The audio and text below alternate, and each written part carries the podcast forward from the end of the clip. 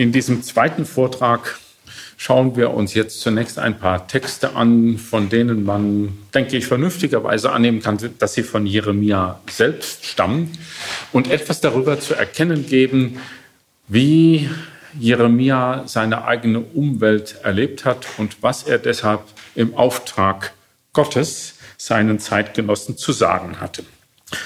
Ein Beispiel im fünften Kapitel, die ersten sechs Verse. Zieht durch Jerusalems Straßen, schaut genau hin und forscht nach. Sucht auf seinen Plätzen, ob ihr irgendeinen findet, ob einer da ist, der Recht übt und auf Treue bedacht ist. Dann will ich der Stadt vergeben. Spruch Jahwes.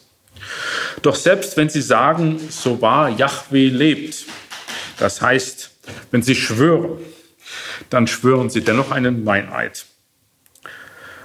Jahwe, sind deine Augen nicht auf Treue gerichtet? Du hast sie geschlagen, aber es tut ihnen nicht weh. Du hast sie vernichtet, aber sie haben sich geweigert, Züchtigung anzunehmen.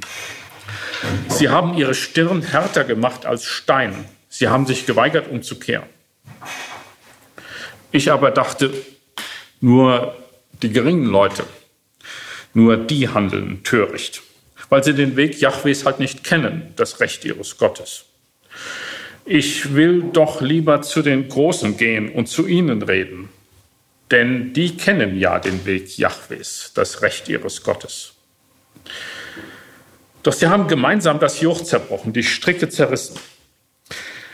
Darum schlägt sie der, der Löwe des Waldes, der Steppenwolf überwältigt sie. Vor ihren Städten lauert der Panther.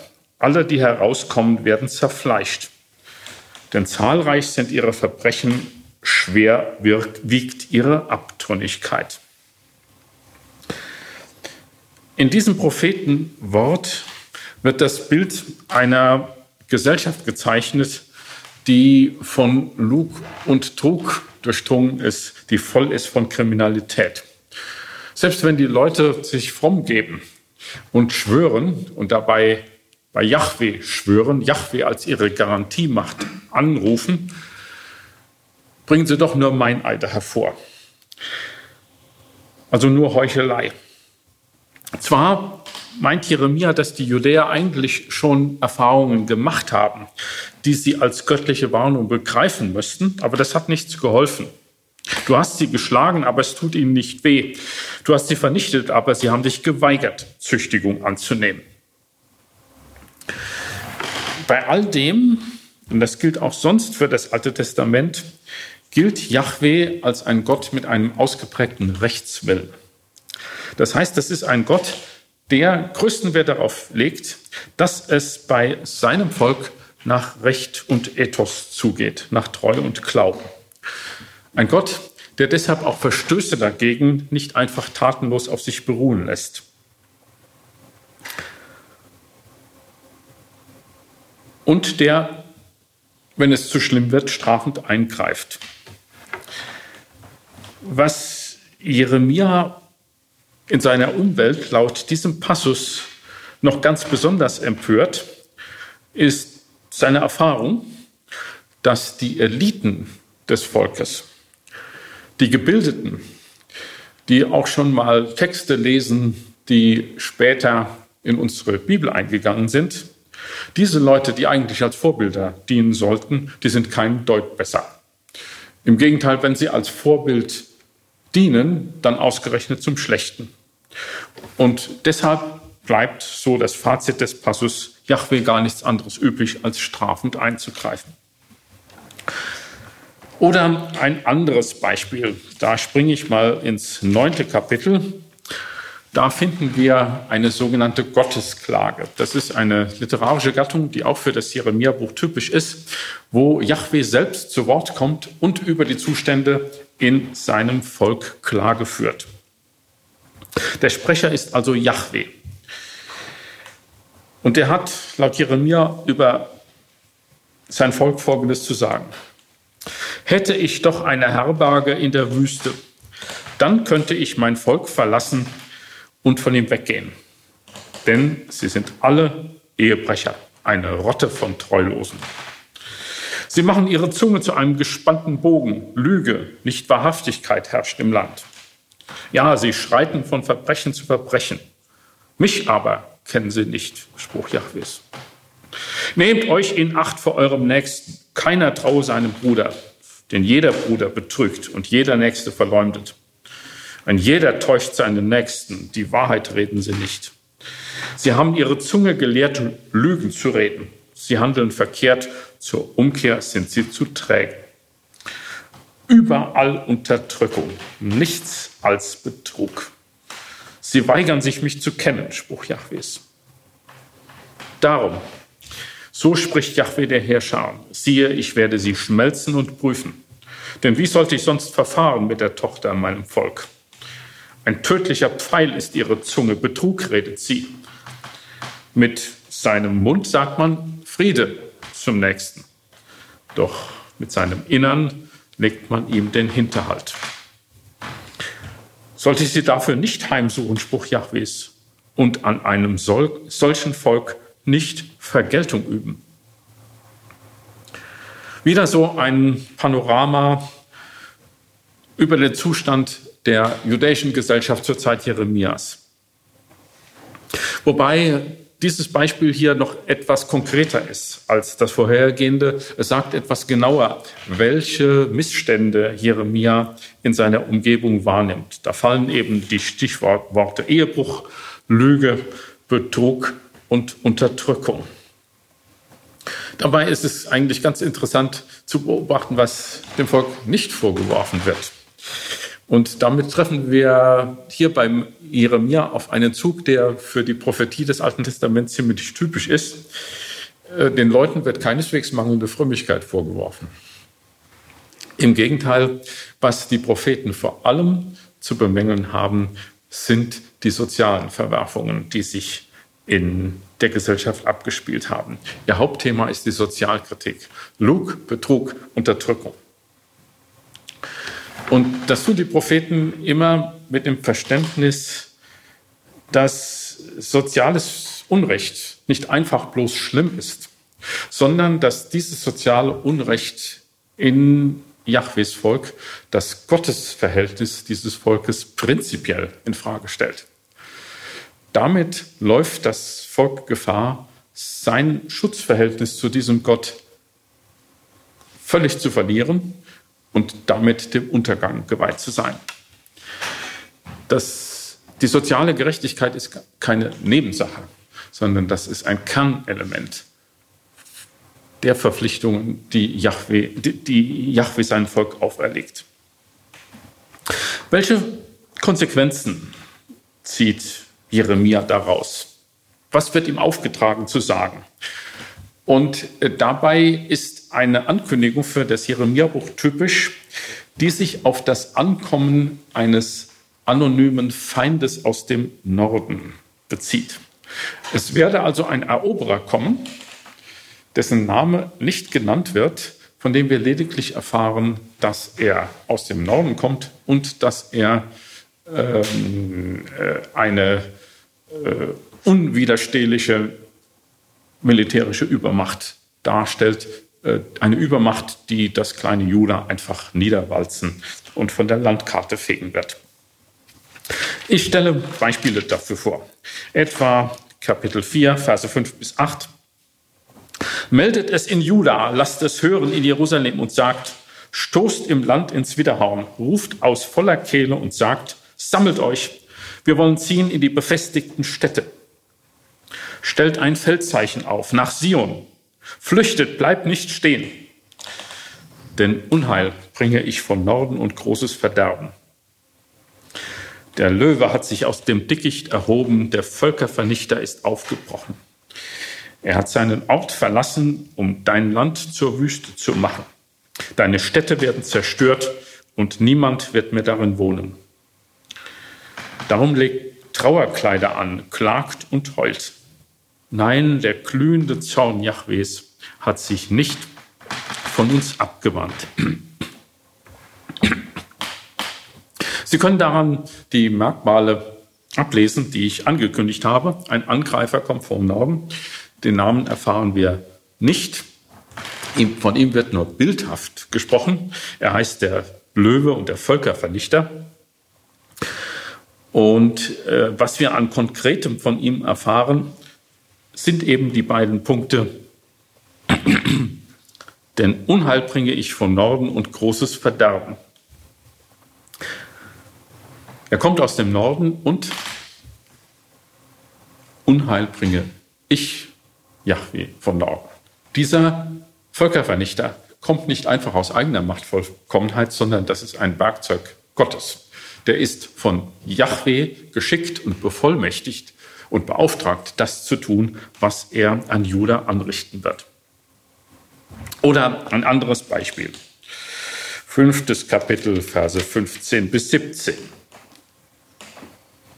Siehe, ich bringe über euch ein Volk aus der Ferne, Haus Israel, Spruch des Herrn.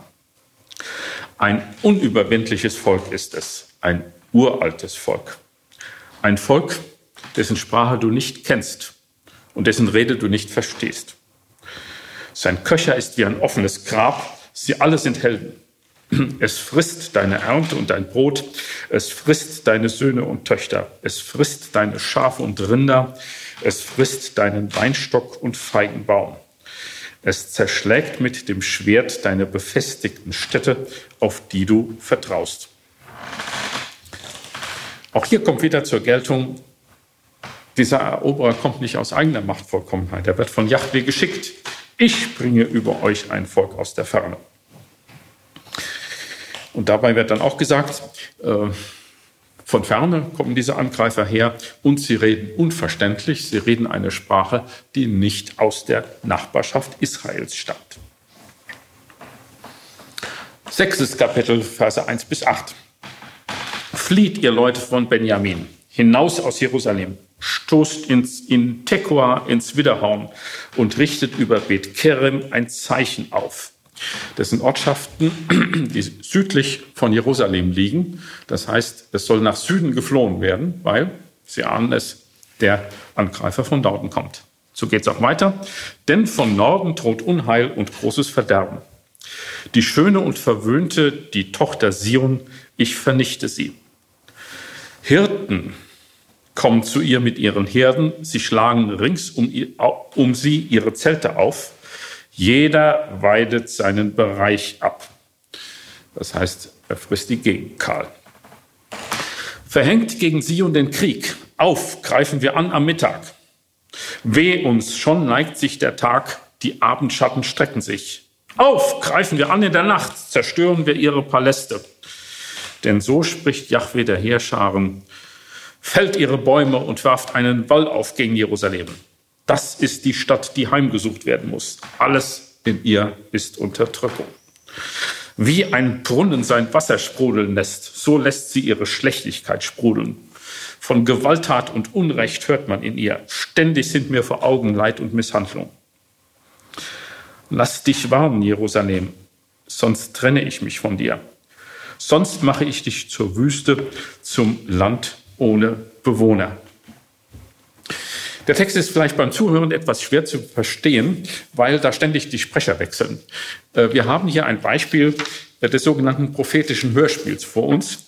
Das ist eine literarische Darstellungsweise, die äh, funktioniert wie Hörspiele im Radio, wobei ich nicht weiß, ob Ihnen solche literarischen Erzeugnisse jemals untergekommen sind. Jedenfalls gab es das mal im Radio, dass äh, dramatische Stoffe zu Hörspielen aufbereitet werden und dann äh, hört man verschiedene Stimmen, äh, die man dann von den Sprechern her unterscheiden kann, ohne dass man dazu sagen muss, jetzt spricht der und dann spricht jener.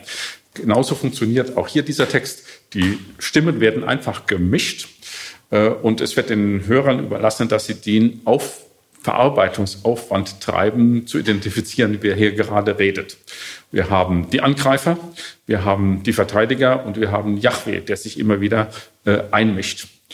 Und die Angreifer äh, geben zu erkennen, dass sie, sich, dass sie sich selber für so übermächtig halten, dass sie zu Tageszeiten angreifen, die normalerweise die Verteidiger begünstigen würden. Denn äh, das funktioniert ja bei Angriffen bis heute oft so, dass man das am frühen Morgen macht, beim allerersten Licht. Wenn man denkt, dass die Angegriffenen gerade in den Tiefschlaf versunken sind und dann äh, größte Mühe haben, ihre Verteidigung zu organisieren. Und man muss als Angreifer diesen Überraschungseffekt ausnutzen. Hier werden die Angreifer mit Stimmen zitiert, die zu erkennen geben, dass ihnen diese Regel egal ist. Sie sind nicht darauf angewiesen, weil sie sowieso gewinnen. Deshalb können sie am Mittag angreifen. Aufgreifen wir an am Mittag. Dann, wenn die Verteidiger besonders gut sehen können und man deren Pfeilen auf, ausgesetzt ist. Egal, äh, damit werden wir fertig. Oder man, man will sogar in der Nacht angreifen, wenn es ganz dunkel ist und nur die, die äh, Verteidiger im Vorteil sind, die ja das Terrain kennen. Äh, diese Angreifer sind übermächtig und wir beobachten auch hier wieder, Yahweh selbst feuert diese Angreifer an, was Hörer in damaliger Zeit als besonders provozierend empfinden müssten. Und hier wird auch nochmal ausdrücklich gesagt, warum Yahweh sowas inszeniert. Der Grund ist eben das grassierende soziale Unrecht in Jerusalem und Juda, das eben so groß ist, dass Yahweh sich nicht mehr anders zu helfen weiß, als Jerusalem zu zerstören. Der Angreifer ist auch hier anonym, aber es ist natürlich klar, die Menschen, für die diese Texte ursprünglich bestimmt waren, wussten selbstverständlich, wovon die Rede war. Es konnte sich natürlich nur um die Babylonier handeln, denn so politisch informiert war man ja, dass man wusste, dass die äh, Babylonier äh, im Anmarsch waren. Äh, deren Kernland äh, liegt zwar, wenn man auf die Landkarte schaut, äh, genau genommen östlich von Israel, aber äh, wenn man den direkten Weg von Babylonien nach Israel wählen wollte, dann hätte man die arabische Wüste durchqueren muss, müssen. Äh, das ging mit einem Heereszug nicht. Dann musste man immer den Umweg über den gesamten fruchtbaren Halbmond wählen. Man zog also zunächst nach Nordmesopotamien, dann durch äh, Syrien und den heutigen Libanon nach Süden. Das bedeutete, für die Israeliten kam dieser Angreifer aus dem Norden. Man wusste, worum es sich handelt. Trotzdem hat ihn Jeremia nicht beim Namen genannt. Und das dürfte einen wichtigen Grund gehabt haben. Äh, es kam darauf an, zu betonen, dass das kein eigenmächtiger Angreifer war, sondern dass das ein Werkzeug Jahwes gewesen ist. Der eigentliche Angreifer, der wird wohl beim Namen genannt, das ist nämlich Jahwe. Und die Babylonier sind nur ein in sich eigentlich austauschbares, gleichgültiges Werkzeug. Deshalb vermeidet Jeremia, die Babylonier beim Namen zu nennen, obwohl alle wussten, um wen es geht. Äh, ich sagte bereits, das muss natürlich sehr provozierend geklungen haben. Yahweh selbst rüstet gegen sein eigenes Volk. Äh, und das Jeremia-Buch macht auch keinen Hehl daraus, wie diese Botschaften von Jeremias Zeitgenossen aufgenommen worden sind. Und das wäre nun ein weiteres schönes Teilthema, wie nämlich Jeremia nach der Schilderung des Buches mit seinen zeitgenössischen Gegnern zusammengestoßen ist. Und da möchte ich Ihnen auch ein paar Beispiele vorstellen. Ich brauche Ihnen nicht groß zu erklären, dass Botschaften wie die eben zitierten äh, nicht gerade populär gewesen sind. Wie also wurden die von Jeremias Zeitgenossen aufgenommen? Und bei dieser Gelegenheit kann ich nochmal an diese ominösen Sätze am Ende des ersten Kapitels erinnern. Ich hatte das da schon zitiert. Mögen sie dich bekämpfen. Sie werden dich nicht bezwingen, denn ich bin mit dir, um dich zu retten. Und jetzt sollten wir etwas darüber erfahren, was damit gemeint war. Ein Beispiel, auf ein Beispiel habe ich im ersten Vortrag sogar schon einmal kurz angespielt. Da habe ich ja davon berichtet, wie der König Joachim laut Kapitel 36 eine Schriftrolle mit Prophezeiungen Jeremias öffentlich und demonstrativ verbrannt hat. Das ist eine wunderschöne Geschichte, die Sie selbst mal nachlesen sollten. Äh, ich beschränke mich hier nur auf ein kurzes Zitat aus dieser Geschichte, in der berichtet wird, wie dieser König Joachim die Verbrennungsaktion, die Bücherverbrennung begründet haben soll. Und zwar in dem prophetischen Strafwort, das dann über Joachim ergeht, wird zitiert, wie er diese Verbrennung begründet haben soll. So spricht Yahweh, du hast diese Rolle verbrannt und gesagt, warum hast du darauf geschrieben, der König von Babel werde bestimmt kommen, dieses Land verheeren und Mensch und Vieh darin vernichten. Das ist eine Kurzformel für dasjenige, was wir eben aus Beispielen von Jeremia Prophezeiungen gehört haben. Der König von Babel wird kommen und das Land vernichten. Eine solche Botschaft war dem König von Israel Grund genug, diese Schriftrolle zu vernichten. Sowas darf nicht gesagt werden. Das war aus seiner Warte Gotteslästerung. Das muss unterbunden werden.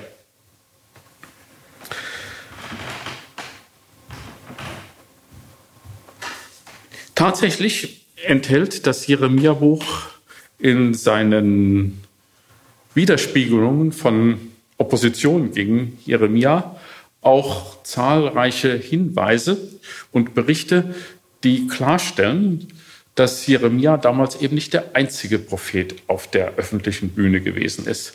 Es hat damals ziemlich viele Propheten gegeben und darunter namentlich solche, die gerade das Gegenteil dessen verkündet haben, was Jeremia gesagt hat. Äh, dazu nimmt das Jeremia-Buch auch Stellung und Jeremia selbst musste Stellung dazu nehmen. Das finden wir etwa in Kapitel 6, dort die Verse 13 bis 14, wo es heißt, Sie alle, von ihrem kleinsten bis zu ihrem größten, sind nur auf Gewinn aus. Und beachten Sie, wen er dann nennt. Vom Propheten bis zum Priester betrügen sie alle. Den Schaden meines Volkes möchten sie leichthin heilen, indem sie sagen, Frieden, Frieden. Aber da ist kein Friede. Hier ist von den Leuten die Rede, die in Israel prophezeit haben, die Orakel erteilt haben, die beansprucht haben, im Namen Jahwes zu sprechen. Das waren nicht nur Propheten, sondern auch Priester. Und diese Leute hatten zu Jeremias Zeiten vor allen Dingen eine Botschaft, das radikale Gegenprogramm zu dem, was er gesagt hat, nämlich Frieden. Euch wird nichts passieren. Ihr werdet ungeschoren aus all dem herauskommen.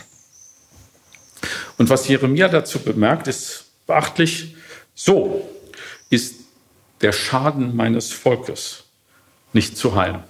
Das geht nicht so billig. Da muss sehr viel mehr passieren, damit der Schaden des Volkes geheilt wird und dann tatsächlich die Bedrohung durch äußere Feinde abgewehrt wird. Oder noch ein anderes Beispiel. In Kapitel 23 geht das Buch auch kurz darauf ein, ebenfalls in einem poetischen Text, der mit großer Wahrscheinlichkeit von Jeremia stammt. Da heißt es in den Versen 16 bis 17, so spricht Yahweh der Heerscharen. Hört nicht auf die Worte der Propheten, die euch prophezeien. Sie betören euch nur. Sie verkünden Visionen, die aus dem eigenen Herzen stammen, nicht aus dem Mund Jahwes.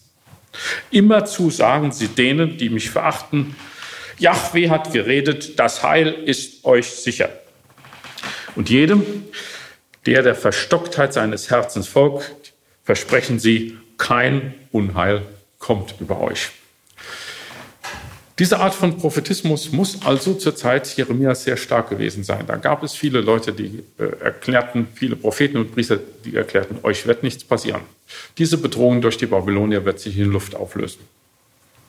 Und deine Lebensführung ist in Ordnung, da gibt es nichts zu kritisieren.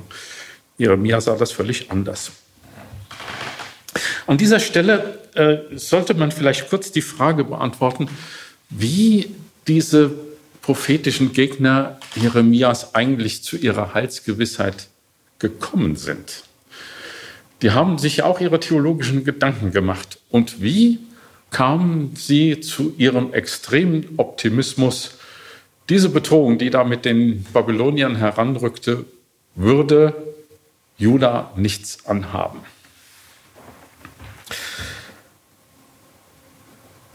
Auf diese Weise äh, blick, werfen wir auch einen Blick in die theologische Welt, mit der es Jeremia seinerzeit zu tun hatte, weil diese theologische Welt damals tonangebend in Juda gewesen ist. Und um Ihnen das kurz zu veranschaulichen, ziehe ich einen Schlüsseltext dieser theologischen Welt heran. Und das ist der Psalm 48. Ich lese zunächst einmal einen Teil daraus, um dann daran zu erläutern, äh, welche typischen Züge des theologischen Denkens, der theologischen Mehrheitsmeinung daran äh, zu erkennen sind. Groß ist Jahwe und hoch zu loben in der Stadt unseres Gottes. Sein heiliger Berg ragt herrlich empor. Er ist die Freude der ganzen Erde. Der Berg Sion liegt weit im Norden. Er ist die Stadt des großen Königs. Gott ist in ihren Palästen als sichere Burg erwiesen. Denn siehe, Könige taten, äh, traten zusammen. Gemeinsam rückten sie näher. Sie sahen auf. Da erstarrten sie. Sie waren bestürzt und flohen. Dort packte sie Zittern, wie wehen eine Gebärende. Mit Sturm aus dem Osten zerbrichst du die Schiffe von Tarschisch.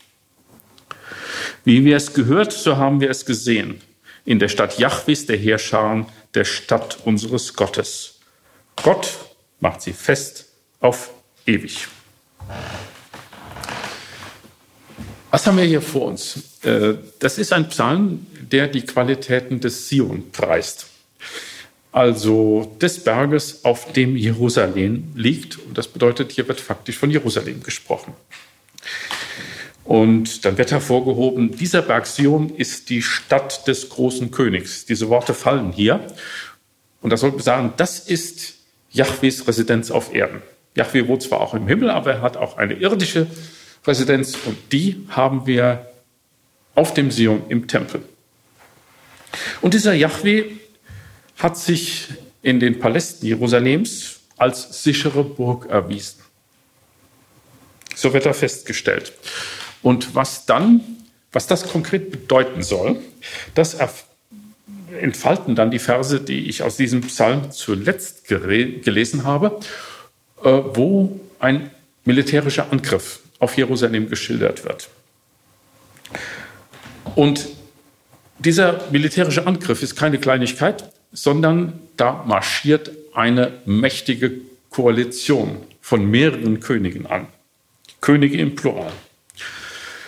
Also eine Streitmacht, der Jerusalem normalerweise nichts entgegenzusetzen hätte nach menschlichen Maßstäben.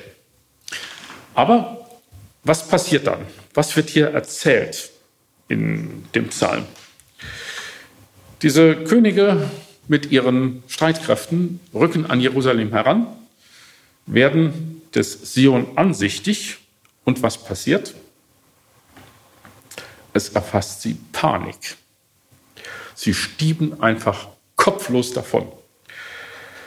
Es kommt überhaupt nicht zum Gefecht, sondern auf diese Leute fällt eine Urangst und sie treten selbst den äh, äh, äh, überhasteten Rück, äh, äh, Rückweg an. Und die Beter des Psalms sagen sogar, dass dieses Erlebnis ihren eigenen Erfahrungen entspräche. Wie wir es gehört, so haben wir es gesehen in der Stadt Jahwes, der Herrscher, der Stadt unseres Gottes. Hier in diesem Psalm 48 haben wir ein Schlüsselzeugnis für eine theologische Richtung vor uns, die äh, die Umgebung, die Gegenwart Jeremias seinerzeit in den letzten Jahrzehnten vor dem Exil durchgreifend geprägt hat. Und dafür gibt es den Fachausdruck die Sionstheologie. Die Sionstheologie ist ein theologischer Denkkomplex, der äh, äh, sich mit den mit den religiösen Eigenarten des Sion befasst hat, mit seinen religiösen Eigenschaften äh, und die Konsequenzen davon ausgemalt hat. Und dazu gehört eben dasjenige, was dieser Psalm 48 so lebhaft ausmalt, die Vorstellung, dass dieser Sion wegen seiner Eigenschaft als Königsresidenz Jahwes militärisch unverwundbar sei. Wenn es tatsächlich jemand unternehme, diesen Sion anzugreifen, dann würde das passieren, was der Psalm schildert, nämlich dann würde äh, Yahweh einen numinosen Schrecken über die Feinde ausgießen und sie würden eben das tun, was hier erzählt wird. Sie würden kopflos davon stieben, ohne dass, man, dass es überhaupt zum Kampf kommt. Und wir können nun beobachten, dass dieses Denken gerade in der Zeit vor dem babylonischen Exil in Jerusalem und Juda eine Hochkonjunktur erlebt hat. Damals galt ein glaubensfester Yahweh-Verehrer, ist unerschütterlich überzeugt, dass die Babylonier, so mächtig die auch sind, den Judäern nichts anhaben können. Die Judäer sind wegen des Sion militärisch unverwundbar. Das war damals das Mehrheitsdenken. Nicht das einzige, aber das Mehrheitsdenken. Und Sie können sich selber denken, die Botschaft Jeremias hat natürlich auf eine solche theologische Landschaft gepasst wie die sprichwörtliche Faust aufs Auge. Und das hatte für Jeremia auch seine Konsequenzen. Von der Verbrennung der Schriftrolle habe ich schon kurz erzählt. Jetzt gehe ich mal auf Erzählungen ein, die von Zusammenstößen Jeremias mit solchen von der Sionstheologie geprägten äh, prophetischen Gegnern berichten. Da stütze ich mich auf die Kapitel 27 und 28 und fange jetzt zunächst einmal an, äh, aus dem Anfang von Kapitel 27 was vorzulesen. Im Anfang der Regierung Joachims, des Sohnes Joschias, des Königs von Juda, erging von Jahwe folgendes Wort an Jeremia. So sprach Jahwe zu mir. Mach dir Stricke und Jochhölzer und leg sie dir auf den Nacken. Dann schick eine Botschaft an den König von Edom, den König von Moab, den König der Ammoniter, den König von Tyrus und den König von Sidon durch die Gesandten, die zu Zitkia, dem König von Juda, nach Jerusalem gekommen sind. Gib ihnen folgenden Auftrag an ihre Gebieter. So spricht Jahwe der Herrscher und der Gott Israels. Sagt so zu euren Gebietern, ich bin es, der die Erde erschaffen hat, samt den Menschen und den Tieren, die auf der Erde leben, durch meine gewaltige Kraft und meinen hocherhobenen Arm. Und ich gebe die Erde dem, der recht ist in meinen Augen. Jetzt habe ich alle diese Länder in die Hand des Königs Nebukadnezar von Babel, meines Knechtes, gegeben.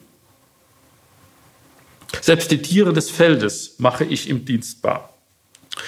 Alle Völker sollen ihm dienen ebenso seinem Sohn und seinem Enkel, bis auch für sein eigenes Land die Zeit kommt, dass große Völker und mächtige Könige es knechten. Und es wird sein, wenn ein Volk oder Reich ihm, Nebukadnezar, dem König von Babel, nicht dienen und seinen Nacken nicht unter das Joch des Königs von Babel beugen will, so werde ich dieses Volk mit Schwert, Hunger und Pest heimsuchen bis ich es aufgerieben habe durch seine Hand. Soweit. Moment, nehmen wir noch zwei Verse dazu, noch drei Verse dazu. Ihr aber hört nicht auf eure Propheten, Wahrsager, Träumer, Zeichendeuter und Zauberer, wenn sie zu euch sagen, ihr werdet dem König von Babel nicht untertan sein. Denn Lüge prophezeien sie euch, damit sie euch vertreiben von eurem Ackerboden und ich euch verstoße und ihr zugrunde geht. Das Volk aber, das seinen Nacken unter das Joch des Königs von Babel beugt und ihm dient, das lasse ich auf seinem Ackerboden. Es kann ihn bebauen und auf ihm wohnen. Ich muss vielleicht kurz ein paar wichtige Züge hervorheben, was hier eigentlich dargestellt wird. Der Hintergrund ist derjenige, das kommt nur indirekt zur Sprache, dass sich in Jerusalem eine diplomatische Konferenz versammelt hat. Da sind Vertreter von Nachbarstaaten gekommen bei König Zidkia. Genannt werden Edom, Moab, Ammon, Tyrus und Sidon, alles kleine Staaten aus der Umgebung von Juda. Und es wird nicht erklärt, äh, was die da wollen. Der Text ist geschrieben für Leute, die das noch wussten. Und wir heute können das leicht aus bestimmten Indizien äh, und der Gesamtsituation erschließen, um was es ging. Man war eben allesamt babylonischer Vasall und wünschte, das zu ändern. Man hat also zusammen Möglichkeiten ausgelotet, um sich von diesem babylonischen Joch wieder zu befreien. Und während dieser diplomatischen Konferenz soll Jeremia im Auftrag Jahwes nun eine prophetische Zeichenhandlung durchführen. Ich muss kurz erklären, was das ist. Äh, wir stellen uns Propheten immer so vor, dass sie Reden gehalten haben, aber das war nicht ihre einzige Aktivität. Auch die Propheten haben sich schon auf Mediennutzung verstanden im Rahmen ihrer damaligen Möglichkeiten. Und äh, das hatte zur Folge, dass sie oft auch darstellerische, theatralische Mittel eingesetzt haben, um äh, ihre Botschaft an die Adressaten zu bringen. Diese prophetischen Aktivitäten sind gut belegt im Alten Testament. Und man hat sie nicht ganz unzutreffend auch mit Straßentheater verglichen. Die Propheten haben schon damals solche öffentlichkeitswirksamen äh, Mittel eingesetzt, um sich Gehör zu verschaffen. Und ebenso soll nun Jeremia äh, sich ein Joch nehmen, wie man es benutzt hat äh, für, äh, in der Landwirtschaft zum Ziehen von Flügen und Wagen äh, und soll sich das selber über den Hals hängen. Außerdem soll er noch weitere solche Joche nehmen und an diese, an diese Diplomaten schicken und in einer mündlichen Botschaft erklären, was es damit auf sich hat. Und diese Botschaft wird dann zitiert und sie besagt, Yahweh ist der Schöpfer der Welt und deshalb auch ihr souveräner Eigentümer. Er kann deshalb mit der Welt tun, was er möchte. Er kann sie geben, wem er will. Und jetzt hat er beschlossen, jetzt gebe ich diese ganze Welt dem König Nebukadnezar von Babylon.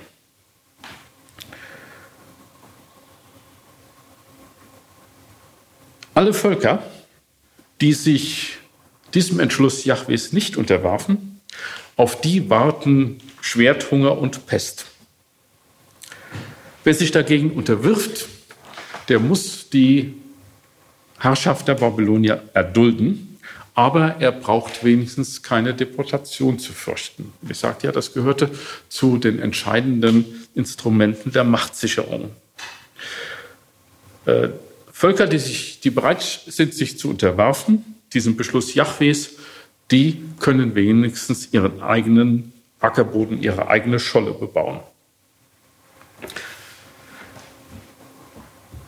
Dabei pflicht diese Erzählung noch eine eigene Warnung vor Falschpropheten ein. Propheten, die die, die genau gegenteilige Botschaft vertreten, die zitiert werden mit dem Satz, ihr werdet dem König von Babel nicht untertan sein.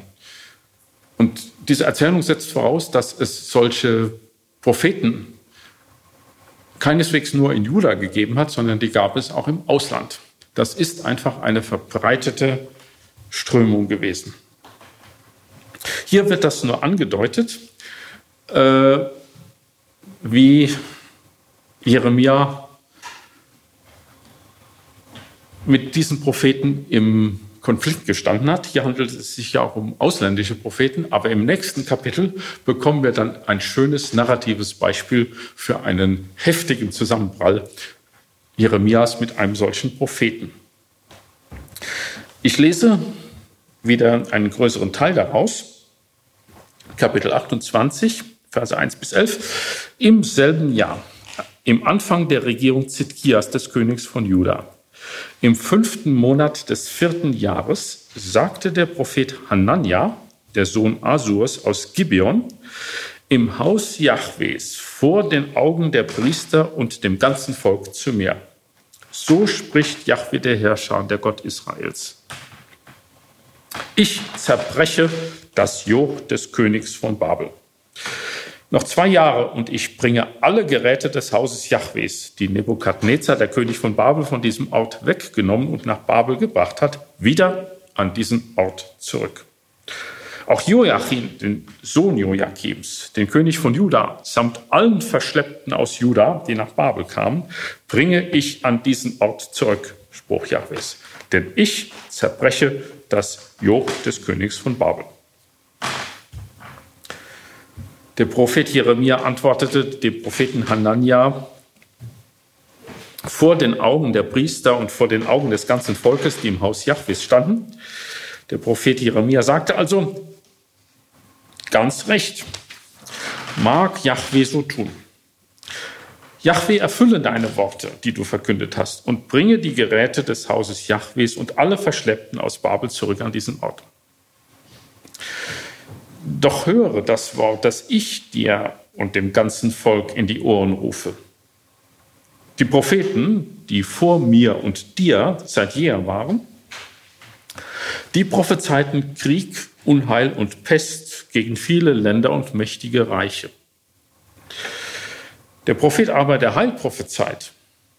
An der Erfüllung des prophetischen Wortes erkennt man den Propheten, den Yahweh wirklich gesandt hat. Da nahm der Prophet Hanania das Jochholz vom Nacken des Propheten Jeremia und traf es in zwei. Vor den Augen des ganzen Volkes sagte Hanania, so spricht Yahweh. Ebenso zerbreche ich binnen zwei Jahren das Joch Nebukadnezars des Königs von Babel vom Nacken aller Völker. Der Prophet Jeremia aber ging seines Weges.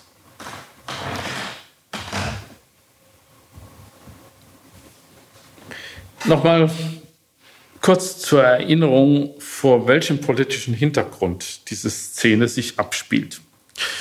Wir sind immer noch in der Zeit Zitkias, des letzten jüdischen Königs, also in der Zeit nach der Exilierung. Und auf deren Konsequenzen wird ja mehrfach angespielt. König Joachim und die Tempelgeräte befinden sich in Babylon. Die erste Exilierung hat stattgefunden. Von der zweiten Exilierung weiß man noch nichts. Und vor diesem politischen Hintergrund ergeht die Botschaft des Propheten Hanania, und zwar, wie der Text mehrfach betont, vorgetragen im Haus Jahwes vor den Augen der Priester und des ganzen Volkes, also in aller Öffentlichkeit. Und die Botschaft lautet, binnen zwei Jahren ist dieser Spuk vorbei. Dann werden Joachim und die Tempelgeräte wieder im Land zurück sein. Und man kann sich zurechtlegen, dass das faktisch eine Ankündigung gewesen ist, dass das babylonische Reich binnen zwei Jahren in sich zusammenstürzen würde. Denn anders war schwer vorstellbar, dass alle diese Dinge wieder nach Jerusalem zurückkämen. Das ist also das exakte Kontrastprogramm zu der Botschaft Jeremias gewesen. Und dieser Hanania dürfte der Stimmführer von einer breiten Schicht von Propheten und Theologen gewesen sein. Wie reagiert dann Jeremia? Er wird hier damit zitiert, dass er erklärt, er wünschte sich das eigentlich auch. Es wäre doch wunderschön, wenn Joachim und die Tempelgeräte wieder zurückkehren würden und das möglichst bald. Aber Jeremia muss betonen, schaut man in der Vergangenheit, dann stehen die Chancen schlecht. Und dann erfahren wir nebenbei übrigens auch noch, dass Jeremia auch in dieser Geschichte weiterhin seine prophetische Zeichenhandlung durchführt. Wir erfahren nämlich, dass er ein solches Joch auf seinen, seinem Rücken trägt. Und dann wird erzählt, wie Hanania auf ihn zugeht und dieses Joch ihm wegreißt und zerbricht. Wobei Hanania interessanterweise diesen Gewaltakt ebenfalls als eine prophetische Zeichenhandlung deklariert. Er sagt ja, so zerbreche ich, Yahweh, das Joch des Königs von Babel. Das ist auch eine prophetische Zeichenhandlung gewesen, äh, mit der Hanania versucht hat, die Zeichenhandlung Jeremias zu übertrumpfen und dadurch ungültig zu machen. Und dann ist interessant, wie jedenfalls der Abschnitt endet, äh, den ich vorgelesen habe. Der Prophet Jeremia aber ging seines Weges. Er räumt einfach stumm die Wahl statt. Er sagt nichts, er wird mit nichts zitiert, er geht einfach stumm von dann. Und dann muss ich nochmal daran erinnern, was hier erzählt wird, soll in aller Öffentlichkeit passiert sein. Und damit gesteht diese Erzählung offen ein, dass Jeremia einmal vor aller Augen eine Kraftprobe mit einem prominenten prophetischen Gegenspieler schmählich verloren hat. Und wenn betont wird, das sei in aller Öffentlichkeit passiert, dann wird man sich ausmalen können, dass für diesen, diese Niederlage Jeremias auch die Stimmung in der Bevölkerung eine Rolle gespielt hat. Denn die haben natürlich die beiden Gegner angefeuert, aber die Hanania-Partei war deutlich stärker. Die Zuschauer haben offenbar auf der Seite Hananias gestanden. Aber wenn wir uns dann an den Psalm 48 zurückerinnern, dann müssen wir einfach zugeben, dass nach dem Standard dieses Psalms, und das heißt nach dem Standard der Sionstheologie, Hanania der glaubensfeste Jahwe-Verehrer gewesen ist, nicht Jeremia. Jeremia hat angekündigt, nein, die Babylonier werden uns in die Tasche stecken. Im Sinne der Sionstheologie war das nicht. Jeremia war der Ausverkäufer des Yahweh-Glaubens. Hanania war der stramme Gläubige, der glaubte zu wissen, was Yahweh mit seinem Volk vorhatte. Jeremia 28 erzählt also von einer abgrundtiefen öffentlichen Blamage Jeremias. Es bleibt dann in dieser Geschichte nicht ganz dabei. Äh, er wird dann beauftragt, diesem Hanania ein Gotteswort auszurichten, aber typischerweise ist dann nicht mehr davon die Rede, dass er in der Öffentlichkeit passiert. Was in der Öffentlichkeit passiert ist, war die Niederlage Jeremias und wir haben gute Gründe anzunehmen, dass das ziemlich typisch gewesen ist für die faktische prophetische Existenz Jeremias. Ich füge noch eine weitere Vignette aus diesem Bereich hinzu. Im nächsten Kapitel in Jeremia 29 lesen wir nämlich von einem Brief, den Jeremia in demselben politischen Rahmen damals an die Exilanten in Babylon geschickt habe. Wir sind also wieder in der Zeit äh, vor äh, der zweiten Exilierung und haben dieselbe Rahmensituation in, wie äh, in Kapitel 28 und dieser Brief wird hier wie folgt zitiert.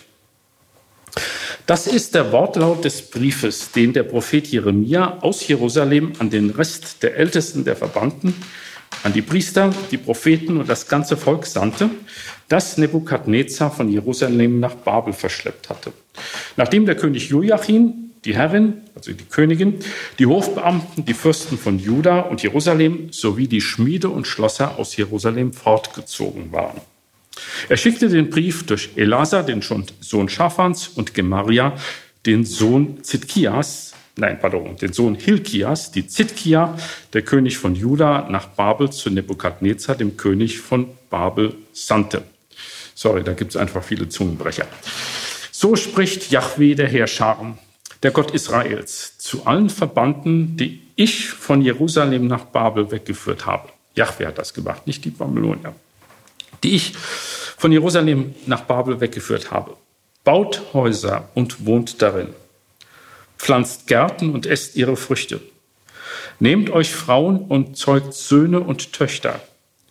Nehmt für eure Söhne Frauen und gebt eure Töchter Männern, damit sie Söhne und Töchter gebären. Ihr sollt euch dort vermehren und nicht vermindern. Sucht das Wohl der Stadt, in die ich euch weggeführt habe, und betet für sie zu Yahweh. Denn in ihrem Wohl liegt euer Wohl.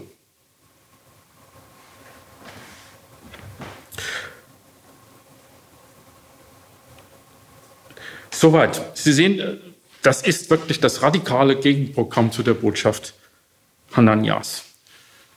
Das Exil wird noch lange dauern. Deshalb sollen sich die Exilanten auf eine lange Verweildauer in der Fremde einstellen. Sie sollen Häuser bauen, sie sollen Gärten anlegen und sie sollen sich fortpflanzen. Und wenn man versucht, sich in die Situation dieser Adressaten hineinzudenken, dann muss dieser Brief für die exilierten Judäer eine gute und eine schlechte Nachricht eingeschlossen haben. Erst die gute Nachricht. Sie wissen, die gute Nachricht kommt immer zuerst. Auch hier.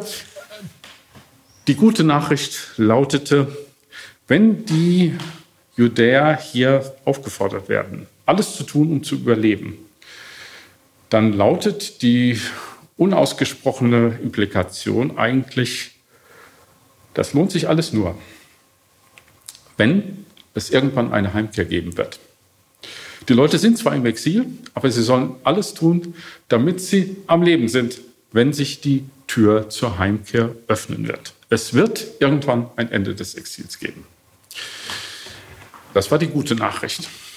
Jetzt kommt die schlechte. Sie werden auch aufgefordert, sich fortzupflanzen. Und das hat natürlich die Implikation, Leute, es kann sehr lange dauern. Die Dauer des Exils kann sich nicht nach Jahren, sondern nach Generationen bemessen. Tragt bitte Sorge, dass auch dann noch Judäer wieder nach Juda zurückkehren können. Und die schlechte Nachricht lautet dann eben, ihr unmittelbaren Adressaten des Briefes, ihr, die ihr jetzt diesen Brief, Brief lest oder hört, ihr müsst euch darauf, aus, äh, darauf einstellen, dass ihr selber eure Heimat nicht mehr wiedersehen werdet. Und im selben Kapitel wird dann erzählt, dass dieser Brief in Juda selbst ein Nachspiel hatte. Und dieses Nachspiel sagt uns etwas über die Provokation, die solche prophetischen Äußerungen in Jeremias Umgebung ausgelöst haben. Da heißt es zu Schemaja aus Nehelam, sollst du, angesprochen ist Jeremia, sagen, so spricht Yahweh, der Heerscharen, der Gott Israels. Weil du in deinem Namen Briefe an das ganze Volk in Jerusalem und an den Priester Zephania, den Sohn Maaseas, sowie an alle Priester geschickt hast, der Herr, also Yahweh, hat dich anstelle des Priesters Jojada zum Priester bestellt, damit es Aufseher gibt im Namen, im Haus Yahwehs für jeden verrückten Propheten und damit du ihn in den Block und ins Halseisen legst. Warum bist du also nicht gegen Jeremia aus Anatot eingeschritten, der sich bei euch wie ein Prophet gebärdet? Deshalb hat er auch an uns nach Babel die Botschaft geschickt, es wird noch lange dauern. Baut Häuser und wohnt darin, pflanzt Gärten und genießt ihre Früchte. Der Text ist am Anfang etwas verworren. Das kommt manchmal vor in der Bibel, weil sie auch eine lange Überlieferungsgeschichte hatte, sodass man hier vielleicht nicht auf Anhieb beim Hören versteht, um was es hier geht. Da gibt es einen Priester, der bei den Exilanten äh, in Babylon lebt, weil er selbst deportiert worden ist. Und der schreibt nun an Kollegen in Jerusalem einen Brief, und zwar an äh, Kollegen, die zuständig sind für den Tempelordnungsdienst. Das heißt also, es gab Leute, die äh, dafür geacht, darauf geachtet haben, dass es auf dem Tempelterrain immer mit rechten Dingen zuging. Und denen schreibt er nun der Sache nach, hört mal, seid ihr eigentlich verrückt geworden? Ihr lasst diesen Schwätzer Jeremia einfach so ein Zeug reden und das noch auf dem Tempelgelände. Was ist eigentlich in euch gefahren? Jetzt tut mal gefälligst euer Job und setzt dem ein Ende. Und seid bitte bei der Wahl eurer Mittel nicht allzu zimperlich, denn da ist ja davon der Rede, die Rede, dass man ihn in den Block und ins Halseisen legen soll. Das muss so eine Art Pranger gewesen sein, wo man dann jemanden festgeschlossen hat, äh, damit die Leute sich äh, über ihn lustig machen konnten äh, und ihn auch gegebenenfalls ein bisschen durch Fußtritte oder dergleichen misshandeln konnten. Das war die Behandlung, die Jeremia laut dem Priester unter den Empfängern des Briefes in Babylon verdient hätte. Es ist, man, man sieht daran, äh, kirchliche Zensurversuche haben eine uralte Tradition. Das sind Beispiele dafür, wie es Jeremia seinerzeit ergangen ist. Und zu den Reizen des Jeremia-Buches gehört nun weiterhin, dass es auch Texte enthält, die die Ich-Perspektive Jeremias einnehmen und die, wie ich meine, auch von Jeremia selbst stammen und etwas dazu darüber erkennen geben, wie er eigentlich seine eigene Situation selbst erlebt hat. Das ist eine Textgruppe, äh, die traditionell in der Bibelauslegung unter dem Namen die Konfession Jeremias bekannt ist. Der Titel ist natürlich entlehnt äh, von dem Kirchenvater Augustinus, äh, der in seinem berühmten Werk äh, die Konfession seinen eigenen Glaubensweg nachgezeichnet hat. Und diesen Titel hat man dann traditionell auf Jeremia übertragen, auf diese Textgruppe. Aber man muss zugeben, das ist kein sehr treffender Titel. Ähm, es handelt sich ja nicht eigentlich um Bekenntnisse, sondern es handelt sich einmal um Klagen, wo Jeremia über seine eigene Lebenssituation äh, Klage führt. Und diese Klagen richten sich an Yahweh, das heißt, es sind Gebete. Deshalb sollte man sie treffender die Klagegebete Jeremias nennen, äh, denn damit äh, ist präziser erfasst, worum es sich hier handelt. Und ich komme mit einem ersten Beispiel in Kapitel 20, die Verse 7 bis 10. Du hast mich betört, Yahweh, und ich ließ mich betören.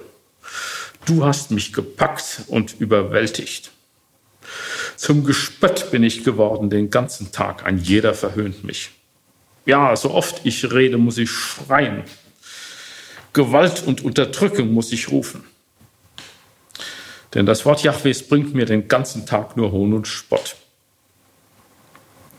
Sagte ich aber, ich will nicht mehr an ihn denken und nicht mehr in seinem Namen sprechen. So brannte in meinem Herzen ein Feuer, eingeschlossen in meinen Gebeinen. Ich mühte mich, es auszuhalten, vermochte es aber nicht.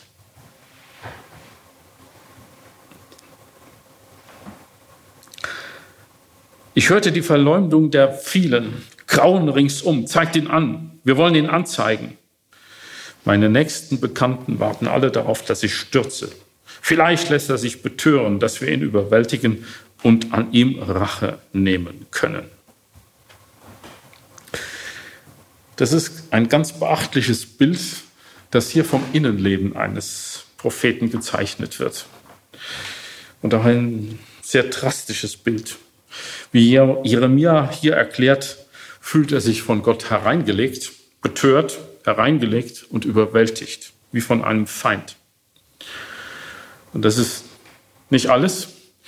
Von der Gegenseite kommt es genauso schlimm, denn von seinen Zeitgenossen fühlt er sich in die Isolation gedrängt, verhöhnt und verachtet. Und das sagt er dann Gott auch. Wie er hier erklärt, muss er immerfort Gewalt und Unterdrückung schreien. Gemeint ist damit, die Situation in Juda ist so, dass ihm gar keine andere Wahl bleibt, als immerfort gegen soziales Unrecht zu protestieren. Aber seine Proteste tragen ihm bei, seiner, bei der Mehrheit keineswegs Anerkennung, und Unterstützung ein, sondern vor allem Hohn, Spott und regelrechte Rachegelüste. Deshalb ist ihm faktisch seine eigene Botschaft selber zuwider, wegen der Konsequenzen, die sie ihm einträgt. Und dann erklärt er hier ganz offen, er würde am liebsten den Bettel hinschmeißen. Sagte ich aber, ich will nicht mehr an ihn denken und nicht mehr in seinem Namen sprechen. Ja, die Fortsetzung sagt dann, was passiert ist, als er versucht hat, den Bettel hinzuschmeißen. So brannte es in meinem Herzen wie ein Feuer, eingeschlossen in meinen Gebeinen. Ich bemühte mich, es auszuhalten, vermochte es aber nicht. Jeremia schaut dabei auf die Erfahrung zurück, dass er selber versucht hat, das Prophetenamt abzuschütteln, dieser Last loszuwerden. Aber, wie er hier mitteilt, hat er bei dieser Gelegenheit, bei diesen Gelegenheiten entdeckt, dass er faktisch doch wie unter einem inneren Zwang handelt. Es gibt etwas in ihm, das ihm keine andere Wahl lässt, als weiter zu prophezeien. Er kann gar nicht anders. Aber äh, dieser Widerspruch quält ihn unausgesetzt. Wir springen mal ins Kapitel 12, Verse 1 bis 5, auch ein Text, der zu diesen Klagegebeten Jeremias zählt. Du bleibst im Recht, Yahweh, auch wenn ich mit dir streite. Dennoch muss ich mit dir rechten. Warum haben die Frevler Erfolg? Warum können alle Abtrünnigen sorglos sein? Du hast sie eingepflanzt und sie schlagen Wurzel. Sie wachsen heran und bringen auch Frucht.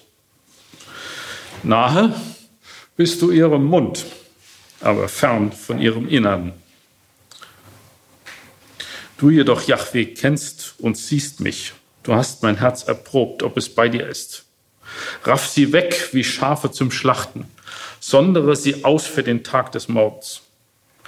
Wie lange noch soll das Land vertrocknen, das Grün auf allen Feldern verdorren? Wegen der Bosheit seiner Bewohner schwinden Vieh und Vögel dahin, denn sie sagen, er sieht unsere Zukunft nicht. Jeremia bekennt sich hier zu einer Erfahrung und schreit sie auch Jahwes ins Gesicht, Jahwe ins Gesicht. Eine Erfahrung, die wir in der einen oder anderen Form alle machen. Es gibt nun einmal keinen festen Zusammenhang zwischen der moralischen Qualität von Menschen und ihrem konkreten Ergehen. Sie werden es bestätigen können, oft geht es denen besonders gut, von denen wir meinen, dass sie es eigentlich gerade nicht verdient haben. Das beobachtet auch Jeremia und er findet, das Ganze ist sogar noch schlimmer. Wegen der Verbrechen dieser Leute geht es dem Land schlecht, nicht den Verursachern selber, aber dem Land. Wegen der Bosheit seiner, seiner Bewohner schwinden Vieh und Vögel dahin und so weiter. Und das empfindet er naturgemäß als eine krasse Ungerechtigkeit und er scheut sich nicht, Yahweh dafür verantwortlich zu machen. Nochmal Vers 2. Du hast sie eingepflanzt und sie schlagen Wurzel, sie wachsen heran und bringen auch Frucht. Nahe bist du ihrem Mund. Du fällst auf das rein, was sie reden, aber fern von ihrem Innern. Du durchschaust sie gar nicht, du fällst auf sie rein. Beachten Sie, das sagt ein Prophet zu Gott. Und die Juden fanden es eine gute Idee, so etwas in ihre heilige Schrift aufzunehmen.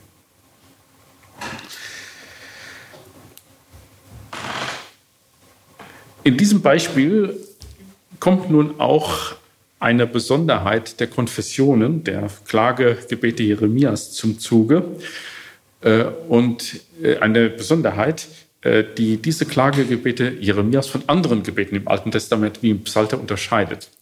Und die Besonderheit besteht darin, es wird zitiert, wie Yahweh antwortet. Und diese Antwort fällt einigermaßen überraschend aus. Wenn schon der Wettlauf mit Fußgängern dich ermüdet, wie willst du dann mit Pferden um die Wette laufen? Wenn du nur im friedlichen Land dich sicher fühlst, wie wirst du dich verhalten im Dickicht des Jordans?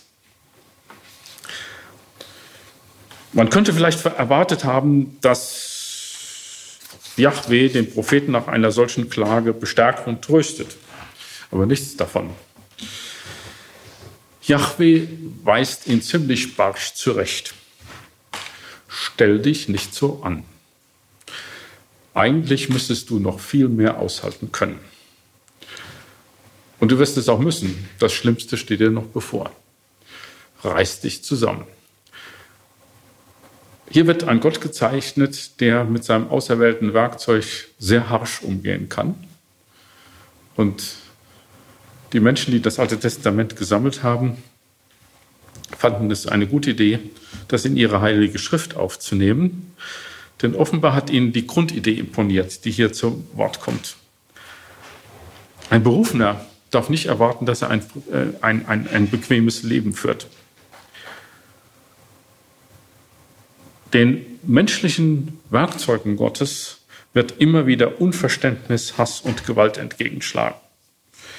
Wen Gott beruft, der muss einfach bereit sein, dafür zu leiden und darf nichts anderes erwarten. Vor allem keine schnellen Erfolge.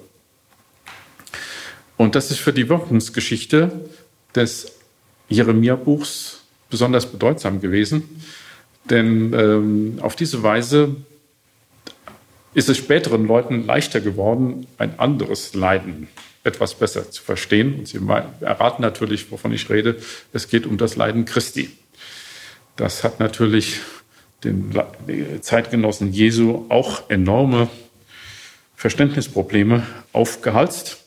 Und dieses Ergehen Jeremias ist dann wenigstens ein Modell aus ihrer heiligen Schrift gewesen, an dem sie sich orientieren konnten und an dem sie eine Verständnishilfe erhalten haben. So viel zu Texten aus dem Jeremia-Buch, die mit einiger Wahrscheinlichkeit von Jeremia selbst stammen. Ich greife noch einen weiteren jüngeren Text heraus nach dem Berufungsbericht. Und das ist nun gerade der berühmteste Text des Alten Testaments, nämlich die Verheißung des neuen Bundes in Jeremia 31, Verse 31 bis 34. Siehe Tage kommen, Spruch Jahwes, da schließe ich mit dem Haus Israel und dem Haus Juda einen neuen Bund. Er ist nicht wie der Bund, den ich mit ihren Vätern geschlossen habe, an dem Tag, als ich sie bei der Hand nahm, um sie aus dem Land Ägypten herauszuführen. Diesen meinen Bund haben sie gebrochen, obwohl ich ihr Gebieter war, Spruch Jahwes. Sondern so wird der Bund sein, den ich nach diesen Tagen mit dem Haus Israel schließe.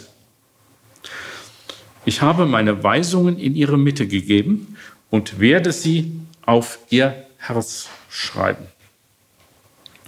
Ich werde ihnen Gott sein und sie werden mir Volk sein. Keiner wird mir den anderen belehren. Man wird nicht zueinander sagen, erkennt Yahweh. Denn sie alle, vom kleinsten bis zum größten, werden mich erkennen, Spruch Yahwehs. Denn ich vergebe ihre Schuld, an ihre Sünde denke ich nicht mehr.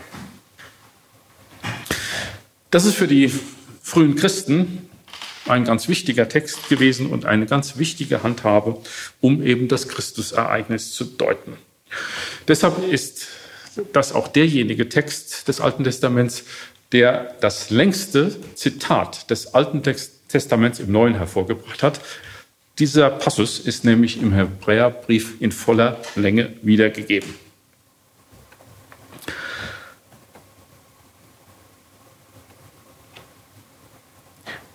Dieser Passus ist getragen von der Überzeugung, dass mit dem Gottesverhältnis Israels bisher etwas grundlegend verkehrt war.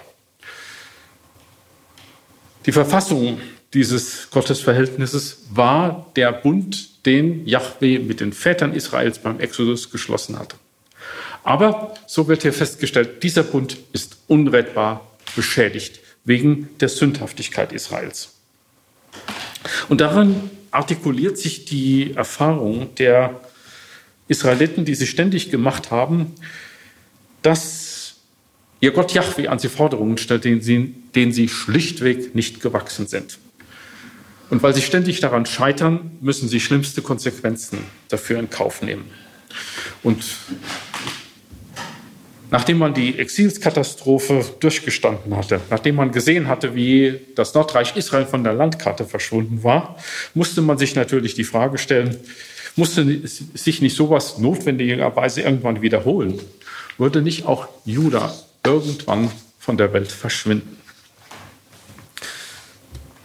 Und da hat irgendjemand wohl bald nachexilisch diese Verheißung vom neuen Bund aufgeschrieben. Sie sagt, keineswegs wird Israel verschwinden.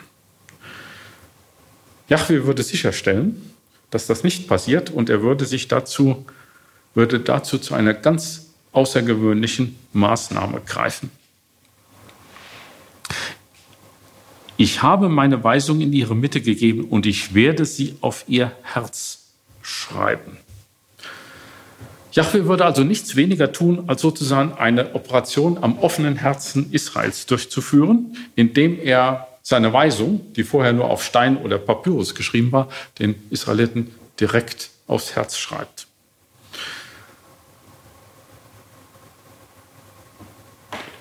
Er würde also die Israeliten in ihrer Personenmitte ganz durchgreifend verändern, der Gestalt, dass er aus Menschen, die sich bisher immer unfähig erwiesen haben, die Weisung Jahwes zu befolgen, solche Menschen machen würde, die unfähig sind, seine Weisung nicht zu befolgen, ihr zu widerhandeln, weil sie eben die Torah in ihrem eigenen Körper, auf ihrem Herzen haben.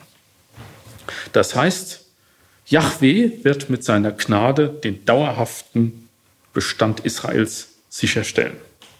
Yahweh ist zwar ein extrem fordernder Gott, aber das letzte Wort hat bei ihm immer die Gnade, das Erbarmen.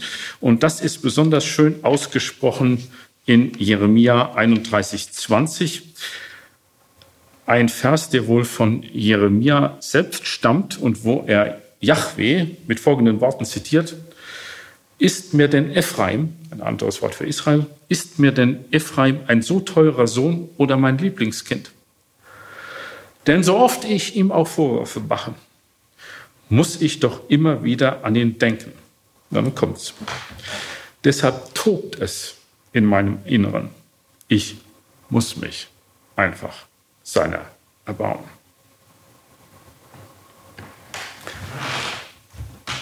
Typisch prophetisch nimmt sich hier ein Prophet das Recht heraus, uns einen Blick zu eröffnen in das Innere Gottes selbst. Und dann erfahren wir, was sich in diesem Inneren Gottes abspielt. Gott macht an sich eine Entdeckung, die ihn selber überrascht. So viel es auch an Israel auszusetzen gibt. Und sobald Yahweh so gereizt ist, dass er Israel vernichten möchte, dann bäumt sich etwas in Gott, gegen Gott selber auf. Gott entdeckt hier auf seine Weise, dass er in seiner eigenen Art und Weise gar nicht allmächtig ist. Es gibt eine innere Schranke in ihm, die ihn hindert, gegenüber Israel bis zum Letzten zu gehen. Es bleibt ihm gar nichts anderes übrig. Gott kann gar nicht anders, als sich schließlich seines Volkes zu erbarmen. Ja, um ein kurzes Fazit zu ziehen. Wenn man das Jeremia-Buch insgesamt charakterisieren wollte, dann würde ich hierzu das Wort Krisenbewältigungsliteratur vorschlagen. Manche Leute finden auch im Jeremia-Buch eine Art Traumatherapie. Das Buch ist ein groß angelegter literarischer Versuch, mit dem Trauma des Exils zurande zu kommen und welche Größenordnung die, das hatte, habe ich Ihnen ja geschildert. Dieses Buch Jeremia hat den Israeliten geholfen, dem schlimmsten Trauma ihrer Geschichte in alttestamentlicher Zeit einen Sinn beizulegen. Es hat erklärt, warum das passiert ist, die Sündigkeit des Volkes. Aber es hat auch darüber hinaus Hoffnung gestiftet. Was wie das Ende ausgesehen hat, war gar nicht das Ende.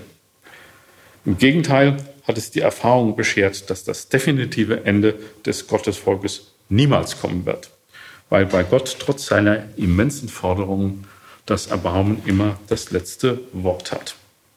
Und diese Botschaft hat bis heute ihre Gültigkeit behalten. Sie ist in unsere heilige Schrift eingegangen. Und ich denke, es wäre ein gutes Schlusswort, nochmals den Vers von soeben zu zitieren.